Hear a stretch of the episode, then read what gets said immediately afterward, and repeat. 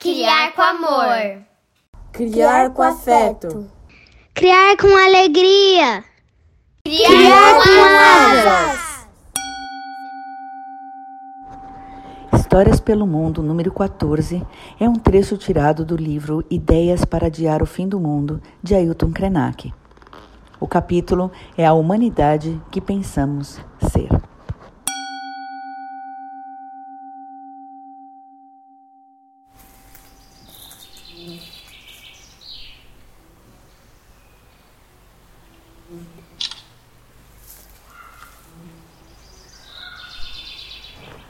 O fim do mundo talvez seja uma breve interrupção de um estado de prazer extasiante que a gente não quer perder.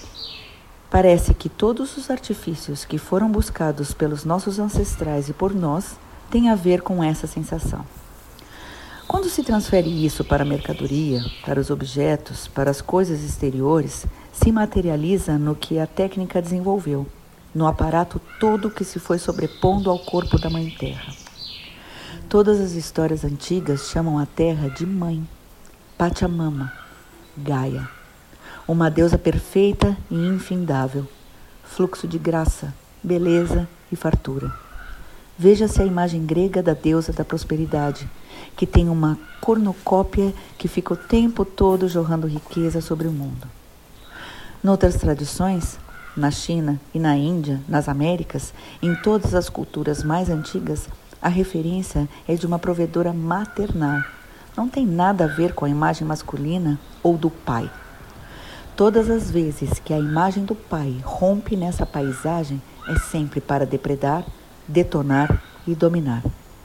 O desconforto que a ciência moderna, as tecnologias, as movimentações que resultaram naquilo que chamamos de revoluções de massa tudo isso não ficou localizado numa região, mas cindiu o planeta a ponto de, no século XX, termos situações como a Guerra Fria, em que você tinha, de um lado do muro, uma parte da humanidade e a outra do lado de lá, na maior tensão, pronta para puxar o gatilho para cima dos outros. Não tem fim do mundo mais iminente do que quando você tem um mundo do lado de lá do muro e um do lado de cá ambos tentando adivinhar o que o outro está fazendo. Isso é um abismo, isso é uma queda. Então, a pergunta a fazer seria: por que tanto medo assim de uma queda se a gente não fez nada nas outras eras se não cair? Já caímos em diferentes escalas e em diferentes lugares do mundo. Mas temos muito medo do que vai acontecer quando a gente cair. Sentimos insegurança, uma paranoia da queda, porque as outras possibilidades que se abrem exigem implodir essa casa que herdamos, que confortavelmente carregamos em grande estilo. Mas passamos o tempo inteiro morrendo de medo. Então, talvez o que a gente tenha de fazer é descobrir um paraquedas. Não eliminar a queda, mas inventar e fabricar milhares de paraquedas coloridos, divertidos, inclusive prazerosos já que aquilo de que realmente gostamos é gozar, viver no prazer aqui na Terra. Então, que a gente pare de despistar essa nova vocação e, em vez de ficar inventando outras parábolas, que a gente se renda a essa principal e não se deixe iludir com o aparato da técnica. Na verdade, a ciência inteira vive subjugada por uma coisa que é a técnica.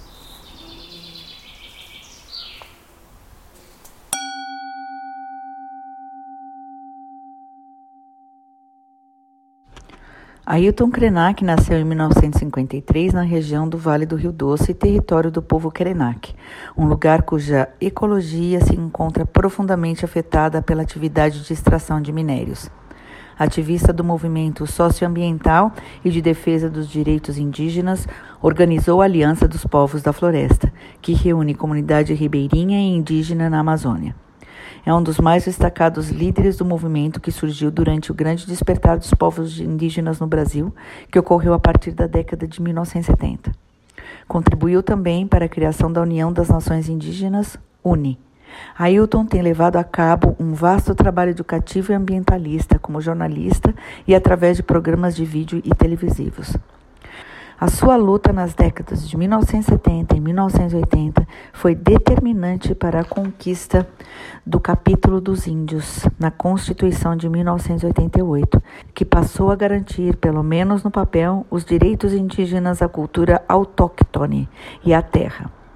É coautor da proposta da Unesco que criou a Reserva da Biosfera da Serra do Espinhaço em 2005 e, e é membro de seu comitê gestor.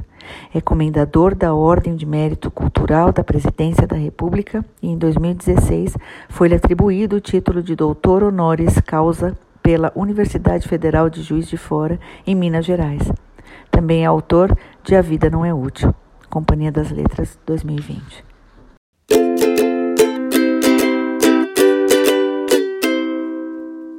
Hora do Jabá.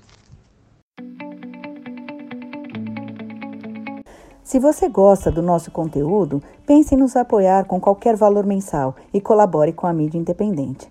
Estamos no catarse.me barra criar com asas. Visite também nosso blog, criarcomasas.com. Também estamos no YouTube, Twitter, Instagram e Facebook. Segue a gente lá.